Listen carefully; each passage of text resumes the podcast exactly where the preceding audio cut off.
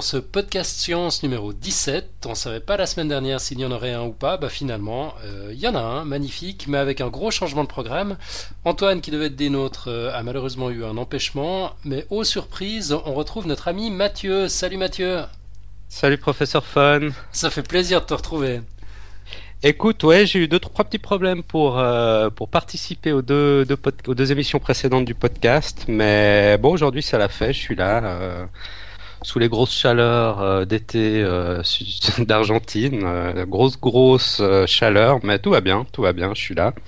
Ah, c'est extra parce que donc tu es toujours en Argentine, toujours la tête en bas, et puis pour toi c'est l'été. Et pour nous, c'est l'été ici, ouais, avec un bon 35 degrés, euh, la grosse fournaise à Buenos Aires. Euh, c'est presque pas mis les pieds dehors aujourd'hui tellement il fait chaud. Euh, donc je pense qu'on va on va sortir tout à l'heure là. C'est quoi C'est 4 heures d'après-midi et on va faire un petit tour quand le soleil sera sera en train de se coucher ou fera un peu plus frais. On vit quand même sur une planète étrange. Hein. Moi je suis à Lausanne, il doit faire 2 degrés, il y a une bise pas possible, on gèle, enfin c'est juste l'inverse. C'est fou, et puis en même temps on peut se parler, on est fidèle au rendez-vous au même endroit, magnifique, ça, ça, me plaît beaucoup. Alors cette semaine, toi tu nous as préparé un dossier qui est, qui est de circonstance, donc tu vas nous parler d'un parc naturel argentin. Et puis moi, j'ai pas préparé grand chose en fait. C'était une idée d'Antoine pour la pour, pour, la dernière euh, de cette année euh, de faire un petit catch-up euh, des, des news qu'on n'a pas eu le temps de traiter parce qu'on a surtout fait des dossiers ces derniers temps. Il y a plein plein de trucs qui se sont passés puis on n'en a pas parlé. Donc voilà, l'idée c'était de c'était d'en parler puis faire un numéro un peu un peu plus light. Je vais peut-être commencer avec avec quelques news. Ça te donnera aussi l'occasion de de, te mettre à niveau, je sais pas de ce que tu as pu suivre ou ne pas suivre au, au, hasard de tes promenades dans les cybercafés. Ouais, bah écoute, j'ai ouais deux trois deux, deux, trois fois je me suis connecté dans les cybercafés pour un peu me, me, maintenir informé, mais un truc absolument incroyable en Argentine, c'est que dans n'importe quel bar ou restaurant, il y a en fait des wifi ouverts. Et même dans les coins les plus reculés où, où j'ai été il y a quelques jours, et, et donc bah voilà, je connectais mon smartphone et puis j'avais mes derniers emails, mes dernières news. Euh, donc euh, vraiment incroyable parce qu'en Europe on n'a pas tellement l'habitude de ça encore. Et ici, alors vraiment partout, Wi-Fi ouvert. D'accord, donc rien à payer, pas de conditions générales à accepter? Non, non, non. Tu, ouvert tu à tout branches et ça marche, mais c'est pas tant. Ouais. Hein. Ouais, c'était merveilleux. C'est genre dans les cafés ou comme ça ou bien c'est des tu, tu, tu squattes les, les réseaux Non, c'est des... les, les, cafés qui, qui proposent qui proposent le Fifi. Et puis en plus, il y en a plusieurs parce qu'il y a aussi les voisins qui, qui, qui ont je pense Ouais, internet chez ouais. eux. On Ouais. voit on voit aussi plusieurs autres Wi-Fi ouverts.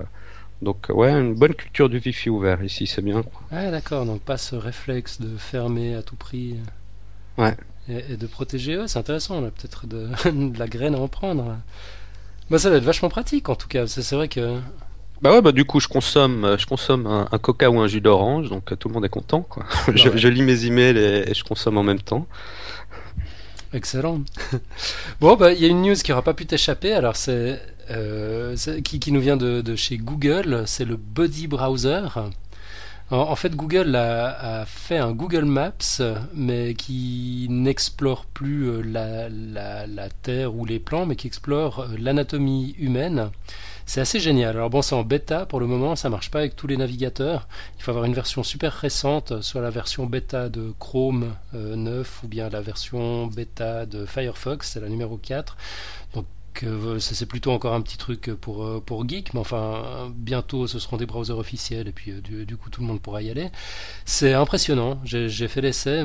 Bon, je pense que toi tu n'auras pas pu essayer depuis ton, depuis ton smartphone. Non, j'ai- vu la news, je l'ai mis de côté pour la consulter quand je serai de retour, mais euh, non effectivement j'ai pas pu tester. Ouais, bah tu vas te régaler, c'est super. Tu, tu peux définir des niveaux de, de transparence et puis choisir la couche que tu explores. Euh, donc soit le système nerveux, le système musculaire, euh, le, le, le squelette. Euh, C'est super bien fait. quoi.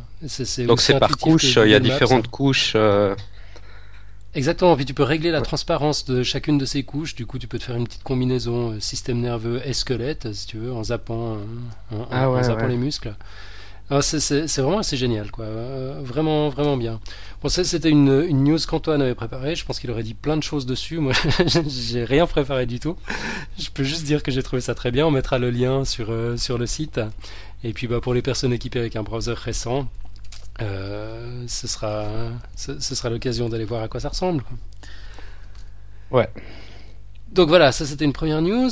Une autre euh, qui était, c'est aussi Antoine qui avait l'intention de la traiter, mais enfin, je, l'ai sous les yeux, du coup je peux, en parler. Euh, on aurait, alors c'est vraiment à prendre avec des baguettes au conditionnel, avec, euh, avec, toutes les, nuances possibles, mais enfin on aurait trouvé, en tout cas on connaît un exemple de patient séropositif qui a guéri du sida. Euh, non pas par une trithérapie, mais par un autre. euh, enfin, la- la tri- avec la trithérapie, euh, so- soyons clairs, on ne guérit pas du sida, donc on, masque, enfin, on, limite les symptômes tant qu'on prend le traitement. Là, c'est totalement différent. En fait, c'est un malade séropositif en 2007 qui avait besoin d'une greffe de moelle. Et puis la greffe de moelle qu'il a reçue provenait d'un donneur qui a une mutation génétique particulière qui protège, enfin cette fameuse mutation qui protège euh, du, sida. Et puis il se trouve qu'en bénéficiant de cette greffe de moelle, il a également bénéficié de, cette protection. Donc ça fait, c'était en 2007, ça fait trois ans maintenant que, cette personne a, reçu cette, greffe. Il a fallu arrêter euh, toute, euh, enfin, la trithérapie pour garantir le succès de la greffe. Euh, et le, le sida, enfin le, VIH, est toujours indécelable chez cette personne après trois ans sans, sans trithérapie. Donc là aussi, les, chercheurs sont très prudents à dire attention, c'est pas parce qu'on n'arrive pas à le déceler que ça n'existe pas, peut-être que c'est en quantité infinitésimale, etc. Et puis surtout, ils sont, prudents quant à, une éventuelle généralisation de, la démarche, parce qu'une greffe de moelle, c'est quand même pas rien. c'est extrêmement dangereux, ça, met aussi la vie en, en danger. Euh, mais enfin voilà, c'est, ça, ça donne un, un nouvel éclairage sur la question, peut-être de nouvelles pistes euh, à explorer. Euh, donc, donc assez intéressant, ça valait la peine d'en parler. Ouais, j'avais vu, j'avais vu passer cette, cette nouvelle il y a quelques jours, effectivement. Ouais, on a, on, on a un lien en français, donc on, on mettra aussi bien sûr sur le, sur, sur le, sur le blog. Euh, sinon, une autre news qui est un peu plus euh, dans ton registre alors, qui concerne le, le LHC. le- le- Ouais, on en a parlé juste avant l'émission. Là. Ouais, exactement, en deux mots. Euh, il semblerait que la théorie des cordes, en tout cas certaines versions de la théorie des cordes, soient remises en question. Donc on a essayé, je ne sais pas si tu te souviens, il y a, il y a quelques années, euh, tout, tout le monde avait peur, ça, ça faisait la une de la presse gratuite, parce que le LHC allait produire des trous noirs qui allaient, qui allaient tous nous- Engloutir. euh, Exactement, nous engloutir, on allait tous mourir désintégrés. Ce, ce serait l'horreur. Euh, bah en fait, il y a une bonne nouvelle, c'est que on n'est pas tous morts désintégrés. Et puis une mauvaise, c'est qu'on n'a pas réussi à produire. euh, enfin, le, le LHC n'a pas réussi à produire ces, ces trous noirs. En tout cas, on n'a pas pu détecter la signature de leur, euh, de leur désintégration. Euh, ce qui ce, ce qui remet en question certaines versions de la théorie euh, des, des cordes qui prévoyaient la création de, de trous noirs dans des dimensions supplémentaires. Donc toi, tu avais encore une... euh, On, on en parlait juste avant l'émission, tu as, aussi lu des choses sur la question. euh, Ouais, euh, ce que j'avais lu, c'est qu'en fait, euh, évidemment, le, le LHC, ce qu'ils allaient générer, c'est des trous noirs vraiment infimes, très petits, mhm, et avec des énergies relativement faibles, en fait, en comparaison aux trous noirs réels qui, qui existent dans l'univers. Et euh, alors, j'ai pas exactement les chiffres sous les yeux des, des quantités d'énergie euh, dont a besoin le LHC pour générer des trous noirs, mais en tout cas, euh, le, le- le LHC euh, arrive à, à générer des énergies sept fois supérieures, si je me trompe pas, à, à l'énergie nécessaire pour euh, générer un de ces mini trous noirs. Et effectivement, avec ces énergies qui, qui sont beaucoup plus supérieures, le LHC n'aurait pas réussi à, à générer à générer des trous noirs. Parce qu'il faut savoir, c'est que dans la théorie des cordes, les, les trous noirs, ces mini trous noirs qui pourraient être générés sont vraiment générés dans l'infiniment petit, donc ils ont Mhm. besoin d'énergie relativement faible. Et euh, ben malgré les grosses énergies qui arrivent à générer le HC, ils ont effectivement pas réussi à générer de mini trous noirs. Ce que j'ai lu, c'est je crois qu'ils voulaient prolonger euh, prolonger cette expérience quelque temps, si je me trompe pas, pour voir si quand même ils y arrivaient. Si je me trompe pas. Ouais, alors c'est pas exactement celle-là en fait. C'est l'expérience qui consiste à rechercher le, le, le boson. Ah, de le boson Higgs. de Higgs. Voilà, ah oui, le boson de Higgs, la fameuse juste. ouais. particule de, de Dieu. Euh, donc c'est une, euh, c'est une particule qui n'existe qu'un bref instant euh, après le Big Bang et puis qui confère leur masse aux, aux autres particules, aux, aux électrons euh, notamment. Enfin, ça, c'est la théorie, hein, parce que pour le moment, justement, on n'a encore jamais vu de, de, ces bosons de Higgs. Il semblerait qu'on soit sur le point d'en choper un ou deux au LHC, mais que hum, voilà, comment on, a prévu de l'arrêter, de l'interrompre pour lui apporter les réglages qui lui permettront de tourner à pleine puissance. Parce que tu, parlais de puissance, là il, en est à 7 TeV, c'est des trillions d'électrovolts. Voilà, ouais. Voilà. Donc c'est trillions en anglais, je sais pas quel est l'équivalent en français, je sais que c'est à 12 zéros. Euh, et puis là, on en, est, on en est à 7. À pleine puissance, il sera à 14, mais il y a évidemment quelques petits réglages qui doivent être faits. Donc il est censé être fermé pour, une période de 15 mois. Euh, et puis là, il y a une demande qui a été faite euh, par, euh, par les chercheurs qui travaillent sur, cette recherche du, besoin de Higgs pour qu'on puisse prolonger son, fonctionnement à 7, à 7 trillions d'électrovolts encore quelques temps, juste le temps de, choper un de ces bosons et puis on pourra l'arrêter après. Euh, la, décision doit être prise fin janvier, en fait. On ne sait pas si, euh, si ça va être accepté ou pas. Enfin, j'imagine qu'il doit y avoir des conséquences, euh, des conséquences économiques assez astronomiques derrière ce genre de décision. Donc, ça ne doit pas être simple à prendre. Ouais, d'ailleurs, justement, pour revenir au, mini trou noir, effectivement, le LHC tourne à, 7 TeV, et je crois que pour un mini trou noir, un TeV serait suffisant pour générer un mini trou noir. Et ce que j'ai vu, c'est que, euh, en fait, ça remet pas réellement en question la théorie des cordes, ça remet en question un certain nombre de calculs qui sont effectués euh, dans la théorie des cordes, en fait. Mais la théorie elle-même n'est pas forcément remise en cause euh, par le fait que le, RHC n'a pas réussi à générer ces mini trous noirs. Ouais. Ouais, bon, je, je sens qu'on aura l'occasion de revenir dessus, toi en particulier. Et puis ouais, le boson de Higgs qu'on appelle aussi particule de Dieu, qui est vraiment une particule euh, fondamentale qui manque dans, dans, dans, la théorie. Et s'ils arrivent à la découvrir, ça ce serait vraiment un, un gros succès, un gros succès. Espérons-le, espérons-le. Ouais, bon, on croise les doigts. Voilà, donc ça c'est des informations que bon, on va également poster les, liens sur le site. Euh, celle qui concerne les trous noirs, on l'a dénichée dans Discover Magazine, et puis euh, celle du boson de Higgs dans le New Scientist, hein, version en ligne. Sinon, une autre news, alors plus terre à terre, qui nous concerne peut-être euh, peut-être plus directement tous dans notre vie de tous les jours. Il semblerait que euh, l'aspirine puisse avoir un, effet euh, jusque-là insoupçonné, euh, en, cela qu'elle peut prévenir certains cancers. Donc ça fait un moment que, la news tourne, maintenant elle a été peer reviewée. c'est-à-dire revue par des spécialistes et officiellement publiée. Donc c'est plus une rumeur. toutes les recherches sont, sont disponibles.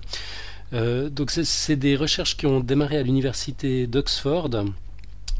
Euh, un certain euh, monsieur Rotwell a, mis en évidence l'effet préventif de l'aspirine sur le cancer colorectal. Euh, en fait, ce qu'il a fait, c'est qu'il a repris des études d'autres d'autres recherches qui avaient été faites, notamment sur les, risques d'accidents cardiovasculaires, parce qu'on sait que, l'aspirine a des effets bénéfiques à ce niveau-là. Euh, et puis il a, il a comparé les données euh, de ces patients-là avec euh, les chiffres qu'on devrait avoir dans une population type concernant le, cancer colorectal, puis il s'est aperçu qu'il y avait une, corrélation. Donc il y a, semble-t-il un, effet. Alors pour le moment, ça semble assez, compliqué. Donc il faut prendre une certaine dose, c'est de l'ordre de, de, 75 à 300 mg par jour, pendant, euh, je ne sais plus maintenant si c'est 5 ou 10 ans. Euh, en, tout cas, dans les, recherches qui ont été faites, c'était sur 20 ans. Euh, mais ça permet de réduire de, de, manière assez spectaculaire le, le, cancer colorectal, de l'ordre de 24 à 35% suivant les, suivant les cas. Donc là aussi, on, en est euh, à, des phases euh, expérimentales pour, pour, voir toutes les incidences que, que ça voir peut Voir les effets secondaires aussi que pourrait avoir de prendre l'aspirine tous les jours en petite quantité. ça peut peut-être avoir d'autres effets secondaires aussi. Oui, bah, l'aspirine, on, le sait déjà, c'est pas un médicament anodin, ça peut être la cause de toutes sortes d'irritations, d'ulcères, d'hémorragies, d'allergies. Euh, enfin, moi, je, le sais bien, je suis directement concerné en fait. Ça, ça fait des années que je prends plus d'aspirine. Quand, quand j'en prends une, j'ai super mal à l'estomac, puis j'ai des aftes qui sortent spontanément sur les lèvres. Donc, je, serais, extrêmement embêté si je devais être dans la population concernée. J'imagine que je suis pas le seul dans, le, dans, dans, ce cas. Euh, mais enfin, toujours est-il qu'il y, a des études qui, qui, sont faites parce que finalement, à côté d'un cancer dont tu es sûr de, de, sortir. Euh, les pieds devant, euh, ces effets secondaires pourraient être euh, négligeables. Secondaires, on va dire. Exactement. le, tout, c'est de cibler les bonnes populations, en fait. Donc, il y a encore des recherches qui doivent être, qui doivent être faites. On ne va pas arroser tout le monde avec de l'aspirine, just in case, mais essayer d'affiner, voir si on peut connaître à l'avance les, populations concernées. Donc, voilà, il y a des études qui sont faites en ce moment sur, sur des rats. on, on, sait que c'est les mécanismes euh, anti-inflammatoire de, l'aspirine qui serait en cause dans cet effet euh, anti-cancer. Donc voilà, c'est également euh, des, pistes. Peut-être qu'il y a d'autres anti-inflammatoires qui pourraient, qui pourraient être intéressants. On n'arrête pas la recherche, la science avance en permanence. c'est fascinant. Ouais, bah écoute, bah ouais, écoute, on va voir comment ça évolue. Ouais, j'attends de voir aussi des comment dire, des cas concrets, euh, ouais, que ce soit un peu généralisé, parce que c'est toujours aussi, il faut prendre avec des pincettes. Mais bon, c'est une bonne nouvelle en tout cas. Ouais, qui, euh, qui sait. Euh, sinon, une autre news que, que, j'ai trouvée intéressante parce qu'elle lit quelques-uns des sujets dont on, a, dont, on a parlé dernièrement. Les plasmas froids qui peuvent lutter contre les bactéries résistantes aux antibiotiques. c'est quelque chose que tu avais imaginé? Non, alors pas du tout. Bah déjà, un plasma froid, c'est un peu, un peu bizarre parce qu'un plasma, c'est justement à de très hautes températures qu'on arrive à les obtenir. Mais comme on avait discuté euh, la dernière fois lors du sujet sur le plasma, il y a différents types de plasma qu'on peut, peut obtenir aussi à, justement à différents types de températures. Et, il y a des plasmas qu'on peut appeler entre guillemets froids qui, mais moi, je te laisse continuer. ouais, alors bah, sur cette partie-là, de toute façon, je vais être, je vais être embêté pour l'explication parce que j'ai pas tout compris. Je sens que là, on aurait besoin de, de, Paolo Ricci. Euh, mais au niveau expérimental, alors ce qui se passe, euh, c'est qu'on s'est rendu compte que des jets de plasma froid euh, pouvaient permettre de, d'aider à la cicatrisation et puis de lutter contre des infections résistantes aux antibiotiques. Donc on parle de, de jets euh, de, de, 10 minutes qui arrivent à venir à bout de, de 90%, 90% de, de, bactéries résistantes. Euh, à une température de 95 à 104 degrés Fahrenheit. je ne sais pas exactement combien ça fait. Je sais que le 100 Fahrenheit euh, correspond à la température du, du, corps humain. Donc on est dans ces, ah ouais, donc c'est vraiment, vraiment froid, enfin, on va dire. C'est enfin, vraiment des températures pas du tout élevées. Ouais, tout à fait. Bah, c'est une température, enfin même une température euh, idéale pour, euh, pour le corps humain. Ça doit être assez, assez confortable. Donc c'est des chercheurs allemands et russes qui se sont rendus compte qu'ils arrivaient à venir à bout de, de 99-99% des bactéries en conditions de laboratoire et puis 90-90% euh, chez des, chez, chez des rats infectés. Euh, les, bactéries qu'ils ont, traitées sont des bactéries particulièrement redoutables. Le Pseudomonas aeruginosa, je ne sais pas ce qu'il fait celui-là, et puis le staphylocoque doré, le fameux staphylocoque doré qu'on trouve dans les, les, hôpitaux, les fameuses maladies nosocomiales, ce qu'on trouve dans les furoncles aussi, enfin c'est cette espèce de cochonnerie super résistante euh, qui, euh, qui, résiste à, un spectre de plus en plus large d'antibiotiques. Donc là, ce qui se passe avec le, plasma, c'est que la, thérapie euh, interfère avec l'ADN des bactéries et puis en même temps avec euh, la, structure de leur euh, surface.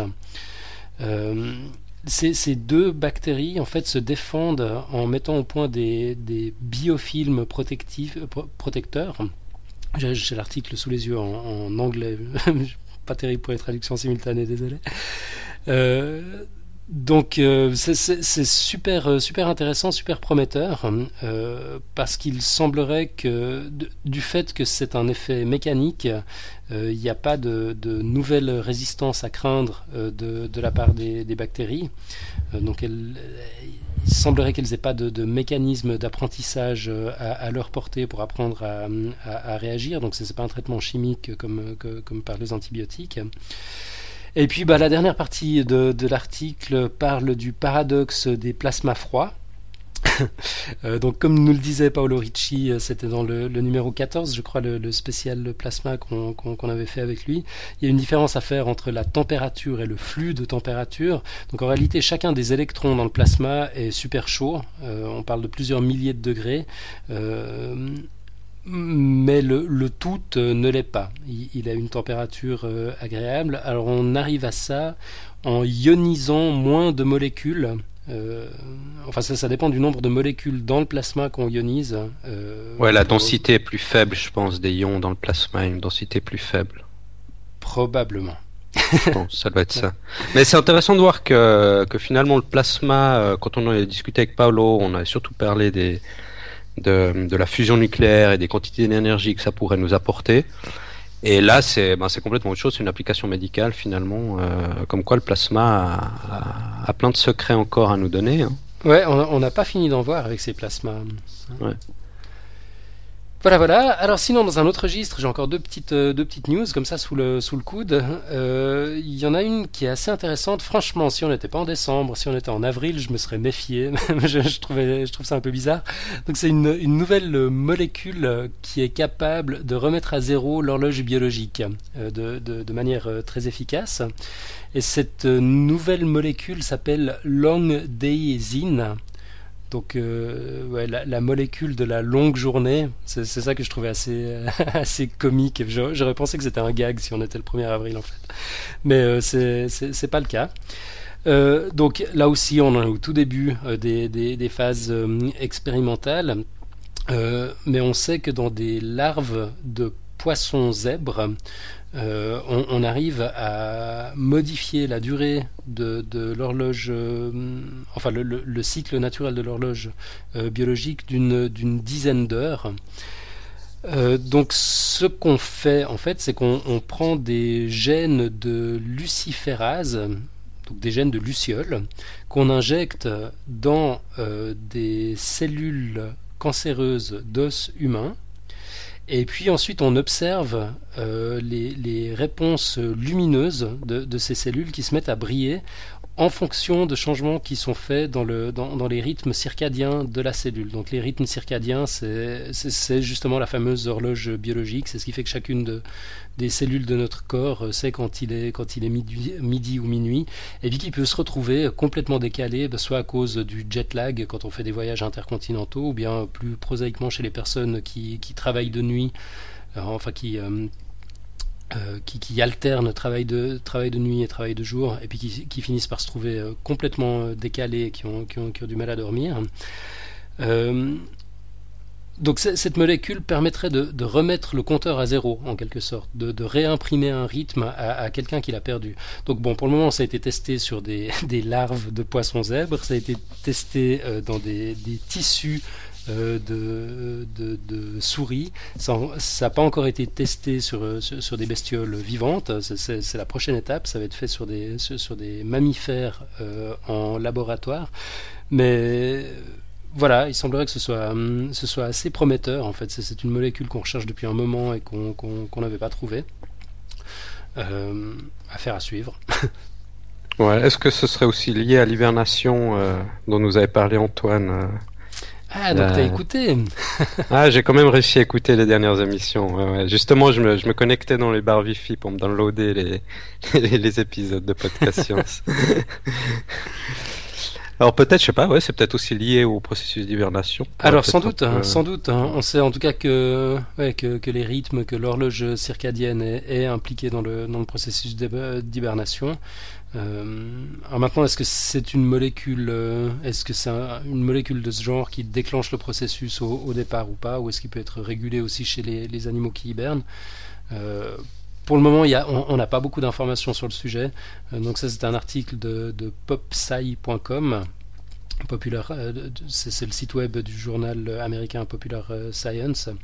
on, mettra le lien, puis dès qu'on a du nouveau, on reviendra sur le sujet. Ça ne peut qu'évoluer. Et puis la dernière news que, que j'avais, donc on est toujours euh, dans le, dans, dans le biologique euh, entre l'animal et l'être humain. J'ai trouvé ça, euh, je, l'ai relevé parce que j'ai trouvé ça assez, assez étonnant, assez surprenant. le feu vert a été donné pour la première fois pour un traitement de type xénotransplantation, c'est-à-dire qu'on transplante des cellules animales dans un corps humain. Euh, et puis la, procédure euh, a été approuvée pour euh, des ventes de médicaments en Russie. Donc c'est un, traitement qui a été développé en Nouvelle-Zélande qui concerne le diabète de type 1 et qui euh, comment dire, ça, concerne, enfin, ça, ça consiste euh, en des cellules de cochon qui produisent de l'insuline, et ces cellules elles-mêmes sont enveloppées euh, dans du varech. varech, c'est ces algues qu'on voit sur les côtes bretonnes notamment, tu sais, ces espèces de euh, ces algues à bulles là qui sentent qui sentent pas très bon. Donc c'est pas très ragoûtant tout ça. Tu te retrouves avec des cellules de cochon enveloppées dans du varech. Mais euh, c'est marrant parce que je crois que le cochon c'est un des anim... un des animaux euh, qui physiologiquement se rapproche étonnamment le plus de l'homme. Euh, beaucoup plus que les singes et, d'autres choses. J'avais lu ça une fois quelque chose là-dessus, comme quoi les, les, porcs sont très proches de l'homme sur plein de points. C'est peut-être pour ça que c'est justement des cellules de porc qu'ils utilisent. Alors probablement. Euh, bon, en, tous les cas, euh, le, diabète de type 1, euh, c'est un truc qui arrive quand les cellules qui produisent de l'insuline dans le pancréas sont détruites. Et puis l'insuline, c'est absolument nécessaire pour euh, réguler euh, le niveau de glucose dans le sang, donc de sucre dans, le sang, et puis des personnes euh, qui n'ont plus ces, cellules au niveau du pancréas bah, sont obligées de, passer par des, injections quotidiennes d'insuline. Le problème, c'est qu'il faut être extrêmement précis dans le dosage. Euh, parce qu'un peu trop ou un peu trop peu euh, pose des problèmes d'équilibre de, de, glucose, hein, enfin de, taux de glucose euh, dans les cellules sanguines, ce qui peut provoquer dans, dans, un sens comme dans l'autre soit des évanouissements, des problèmes cardiovasculaires, des problèmes nerveux, puis globalement ça, ça peut réduire l'espérance de vie de, la personne. Euh, donc voilà, quand, on parle d'injection d'insuline euh, sans être concerné, on a l'impression que c'est pas grand chose, c'est juste une formalité. En réalité, c'est super complexe. Quoi. C'est beaucoup de calculs qui tiennent compte de beaucoup de paramètres euh, avec des risques d'erreur qui sont, absolument abominables.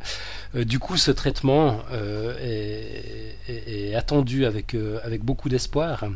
Euh, parce que du coup, ça remettrait en, fait le mécanisme plus ou moins naturel en place, avec euh, voilà toute la subtilité des, moyens de contrôle euh, et de régulation du, pancréas.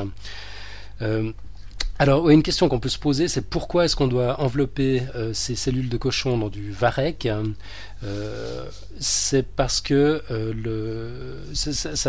c'est une enveloppe d'alginate qui empêche un rejet par euh, le système immunitaire. En fait, c'est une espèce de, feinte comme ça pour faire croire à l'organisme que ces cellules de cochon font partie euh, du, système de, la personne chez qui elles ont été euh, implantées. Bon, moi, il y a un truc qui m'a paru quand même très bizarre hein, en, lisant cette, euh, news. Il, me semble que le protocole a été assez light quand même avant. Enfin, je sais pas comment ça se passe d'habitude. Si quelqu'un pouvait nous renseigner là-dessus, ce serait, intéressant. Mais les essais ont été conduits sur 8 personnes seulement. Euh, dont une a arrêté le traitement en cours de route et pour une autre ça n'a pas marché. Donc six personnes au final. Alors chez qui par contre le résultat a été assez spectaculaire. Donc dans un premier temps, euh, on, leur a injecté euh, dans, le, pancréas ces, cellules. Et puis en même temps en parallèle, elles continuaient de, prendre des injections d'insuline. Au bout de quelques mois en fait, leur insuline était beaucoup mieux contrôlée dans le, sang. Et puis elles ont pu réduire considérablement leur dosage quotidien quoi d'injection par par voie externe. Et deux de ces personnes ont pu carrément arrêter tout traitement pendant pendant huit mois avec des résultats tout à fait tout à fait comparables donc voilà ça, ça paraît prometteur moi ce qui me surprend c'est la taille de l'échantillon en fait ouais effectivement c'est pas énorme hein. ouais moi, je sais pas si je m'aventurerais à en prendre, mais euh, bon. Écoute, c'est quoi C'est en Russie, t'as dit que ces médicaments seraient distribués? Exactement. Ouais, c'est la Russie qui a donné son feu vert pour, euh, pour, pour, la distribution. Euh, alors je sais pas si d'autres pays vont peut-être suivre ou attendre de voir euh, comment ça marche là-bas. Euh, voilà, enfin sur, sur, le plan éthique, ça me paraît un petit peu un, un, petit peu douteux quand même cette histoire, mais bon, bah, espérons que, que ça marche. J'imagine que les, personnes concernées sont sans doute prêtes à, à, prendre des risques. exactement, pour, pour, sortir de, de, cette situation.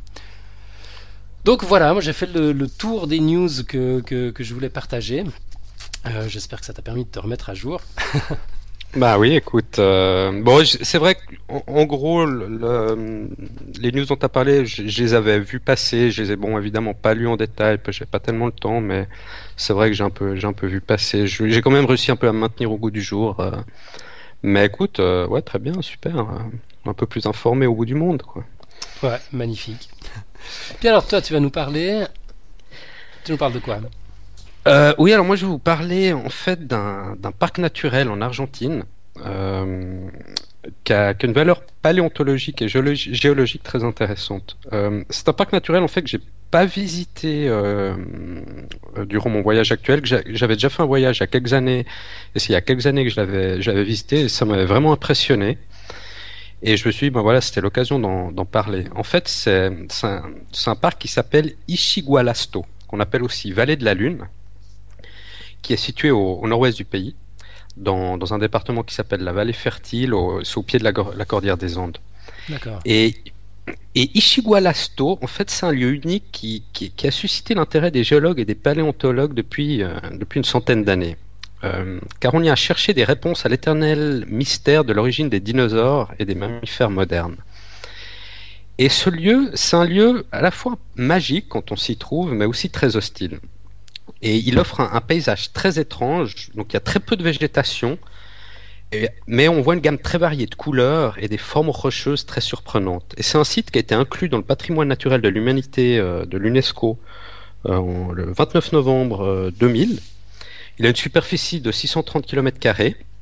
Et ce qu'il faut savoir, c'est que Ishigualasto, c'est un nom d'origine quechua. Donc le quechua, c'était la langue des Incas que les Incas parlaient dans les Andes qui signifie, alors là j'ai deux versions, j'ai la version Wikipédia qui, qui dit que ça signifie endroit où se pose la Lune, mhm. et j'ai la version Guide du routard qui, qui dit que c'est une terre sans vie, ça veut dire terre sans vie, alors je sais pas. Je sais pas qui a raison, mais... Si quelqu'un euh, parle quechua.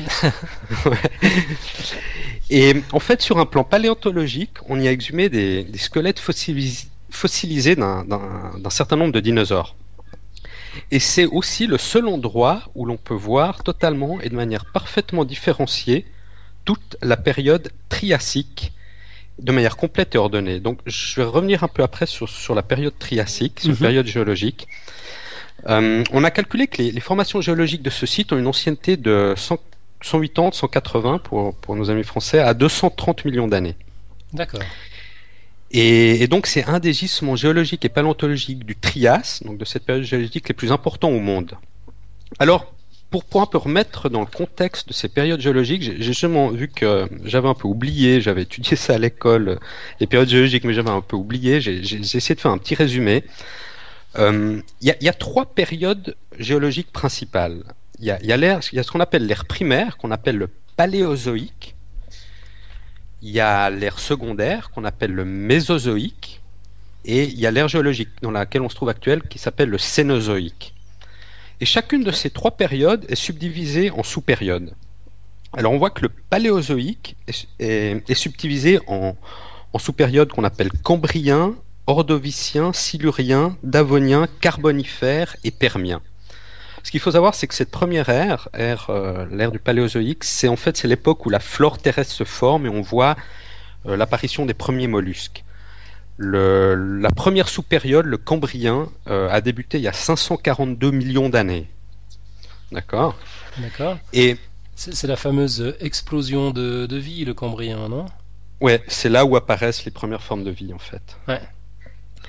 Et la deuxième période, le Mésozoïque, c'est là où apparaît. Euh, là, on a trois sous-périodes. Il y a justement cette période de Triassique, dont, dont qu'on retrouve dans, dans cette vallée de la Lune, Ishigualasto. Et cette période Triassique a, a commencé il y a 250 millions d'années, plus ou moins. Et cette période, ça marque en fait une nouvelle ère, justement après l'extinction de, de la première ère, du Paléozoïque. Et, cette extinction de la, la première ère euh, géologique, c'est la plus grande extinction massive ayant affecté la biosphère et qui est survenue justement il y a 250 millions d'années. Donc il y a eu une extension, une extinction massive de la biosphère. Et là, il y a la seconde ère qui a commencé avec comme première sous-période le Triassique, il y a 250 millions d'années. Après, on a le Jurassique, il y a 200 millions d'années. Donc c'est la grande époque des dinosaures, euh, Jurassic Park, Spielberg. Et après, on a le Crétacé, il y a 145 millions d'années, qui lui marque la disparition des dinosaures. Et hum, après, donc, il y a la troisième période principale géologique, qui est l'ère actuelle, qu'on appelle le Cénozoïque, qui, elle, est décomposée en sous-périodes. C'est un peu compliqué, mais il y en a deux sous-périodes principales, qui est le Paléogène, qui a commencé il y a 65 millions d'années, qui est ce qu'on appelle l'ère tertiaire ou l'ère des mammifères. Et ensuite vient le Néogène, il y a 23 millions d'années, qui contient aussi une partie de l'ère tertiaire et- et l'ère quaternaire. L'ère quaternaire, c'est l'ère où, est apparu l'homme, il y a 1,5 million d'années, et qui est aussi caractérisée par le retour des, des différents cycles glaciaires. Donc, D'accord. euh, d'accord. Donc le Triassique, là dont on parle, c'est il y a 250 millions d'années, et c'est l'ère secondaire, le Mésozoïque. Ok. Et euh, donc, en termes géographiques, cette vallée euh, dont on parle est, est co- est constituée d'un paysage assez étrange parce que bon, il est très minéral et très sec. On a vraiment des roches. euh, on mettra un lien sur le site avec des photos. Il y a des roches avec des formes complètement incroyables et capricieuses. C'est vraiment justement c'est pour ça qu'on appelle, je pense aussi la vallée de la lune d'une certaine manière parce que c'est des, formes assez lunaires. Et on a, tout plein de couleurs très variées. Et bon, c'est un climat très aride, voire semi-désertique. Donc il fait très très chaud durant la journée. On a des températures plus hautes que 40 degrés. Et très, froid du- durant la nuit. Il y a aussi beaucoup de vent et très peu d'eau.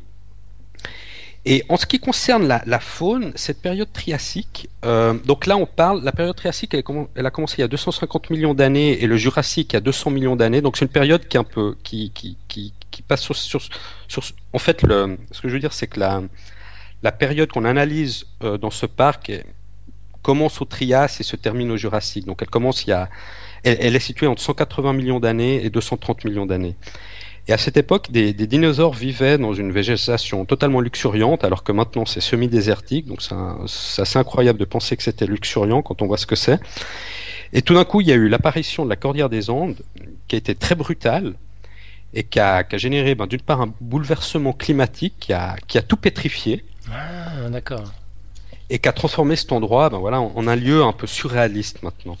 Parce que quand on se trouve là-bas, on a vraiment une sensation d'expérience, de, silence absolu, et, c'est comme si on se retrouvait juste après la, disparition des dinosaures au début d'une nouvelle ère. C'est vraiment tout est figé, euh, c'est vraiment incroyable. Et hum, on retrouve donc vraiment des formations géologiques de type lunaire.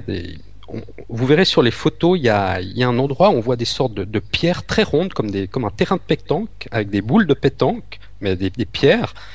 Et on ne sait pas très bien comment elles ont, elles ont obtenu cette forme aussi arrondie et aussi, au- aussi parfaite. Ouais, c'est vrai que c'est rigolo. J'ai cliqué sur le lien, bien sûr, j'ai pas pu résister. je elles en sont, posées, elles sont posées par terre, là, Ouais. un peu espacées, et euh, voilà, on ne sait pas très bien comment elles sont arrivées là. Et il y a aussi des, ben, des formes un peu comme des champignons euh, rocheux très bizarres. Et, et on a trouvé donc des restes de dinosaures qu'on a exhumés et qui sont des dinosaures parmi les plus vieux du monde. Et qui sont en plus en très bon état. Et il y a un musée dans la ville la plus proche qui se trouve quand même à, plus de 300 km qui s'appelle Saint Juan. Donc il y a un musée d'histoire naturelle dans lequel on peut, voir ces dinosaures. Et, voilà, et actuellement, euh, donc il y a très peu de végétation, c'est principalement des, sortes de cactus qu'on voit. Il y a, pour les animaux, euh, il y a des félins comme le puma. On voit des rapaces comme l'aiglandin et le condor.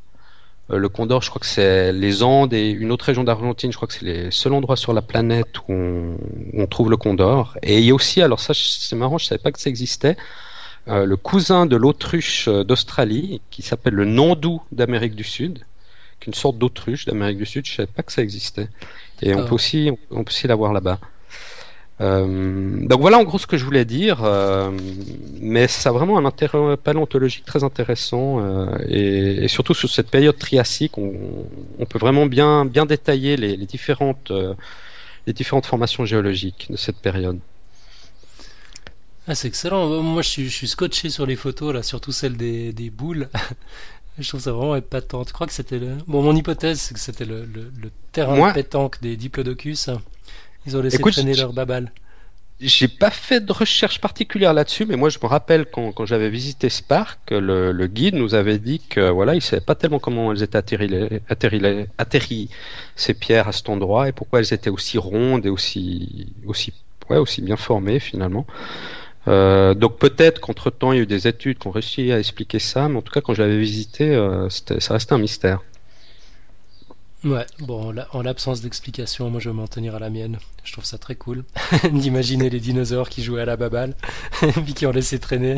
T'imagines les ouais, euh, dinosaures, tu ramènes ton ballon, tout ça. Ils ont disparu en laissant leur, leur terrain de jeu.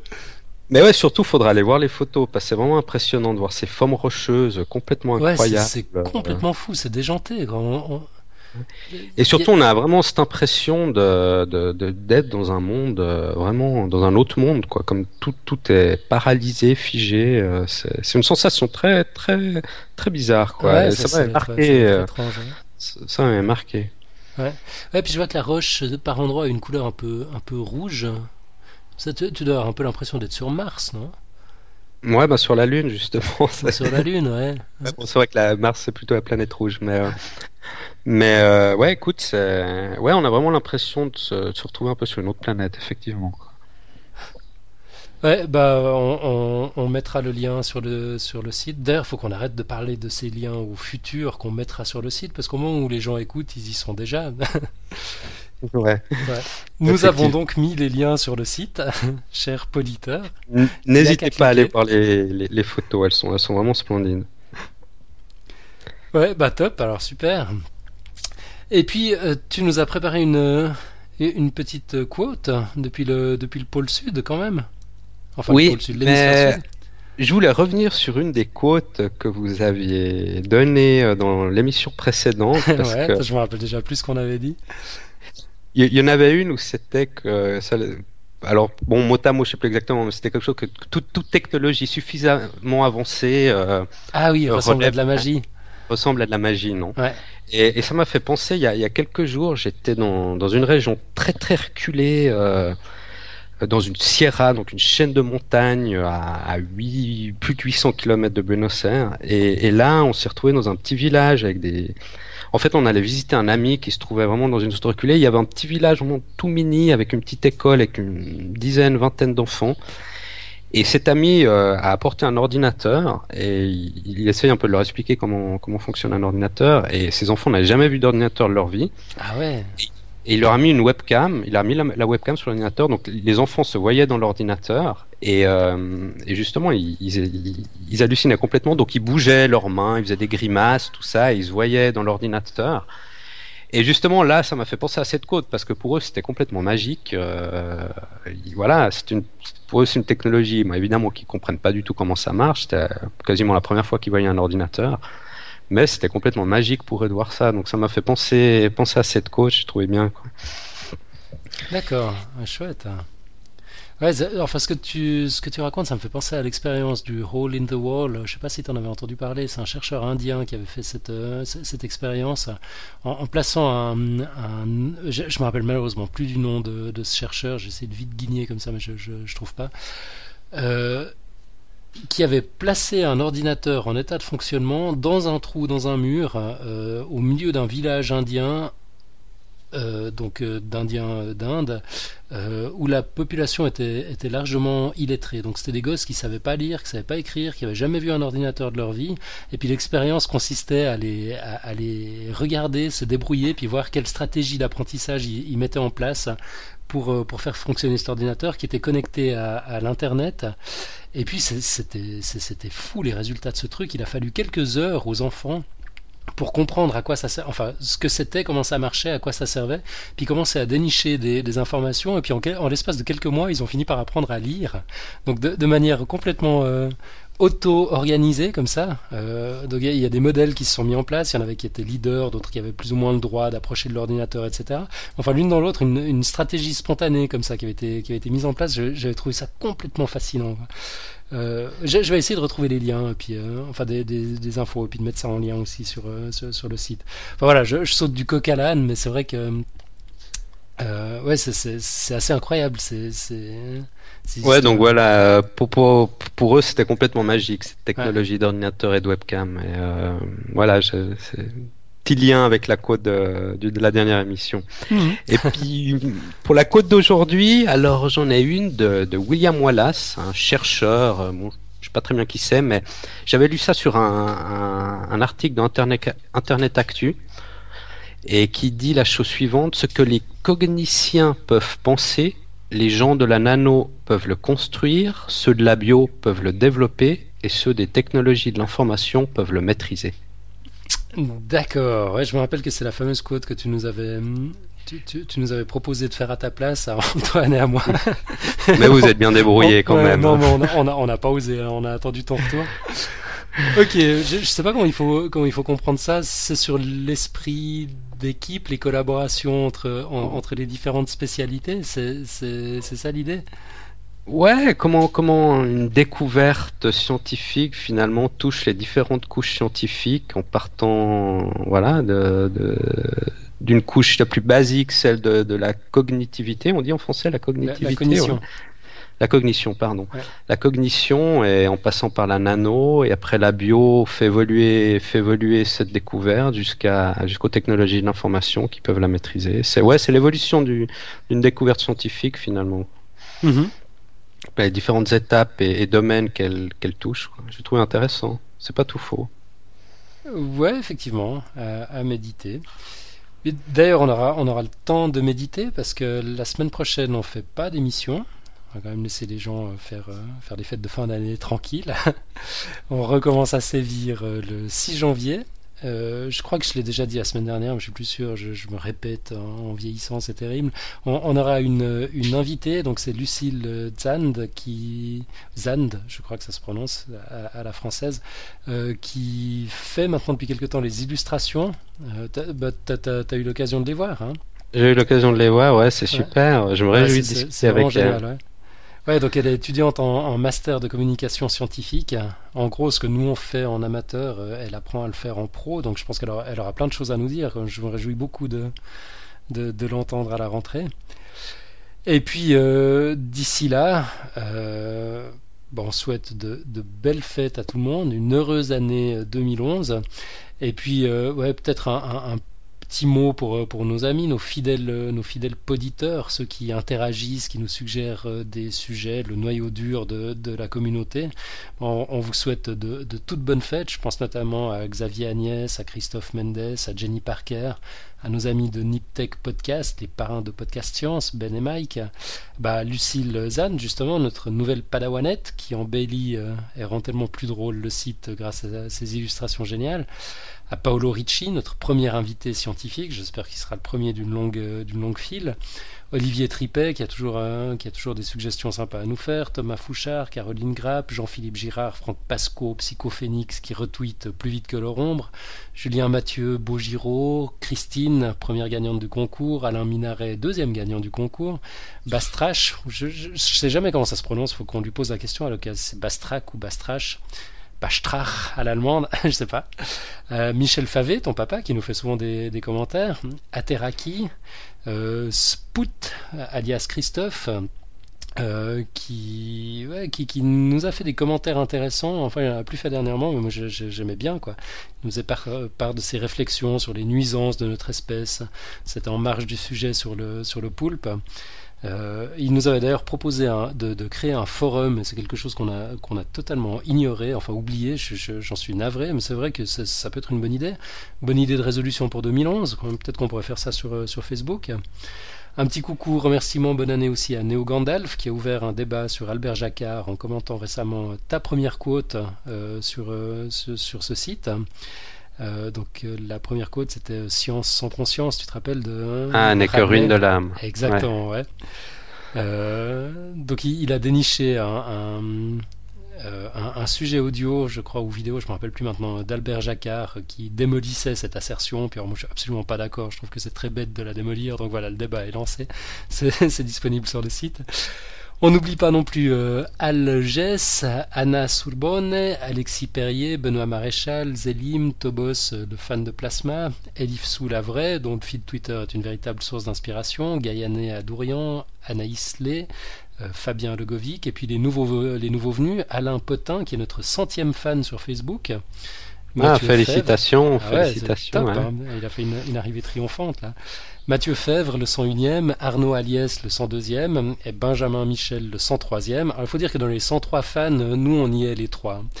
Euh, du coup, euh, voilà, je crois C'est le 103e qui est le centième, non? C'est le véritable centième, exactement. nous, on peut, peut quand même pas être fan de, nous-mêmes. Euh, donc, on, a, on a vraiment 100 fans avec le 103e.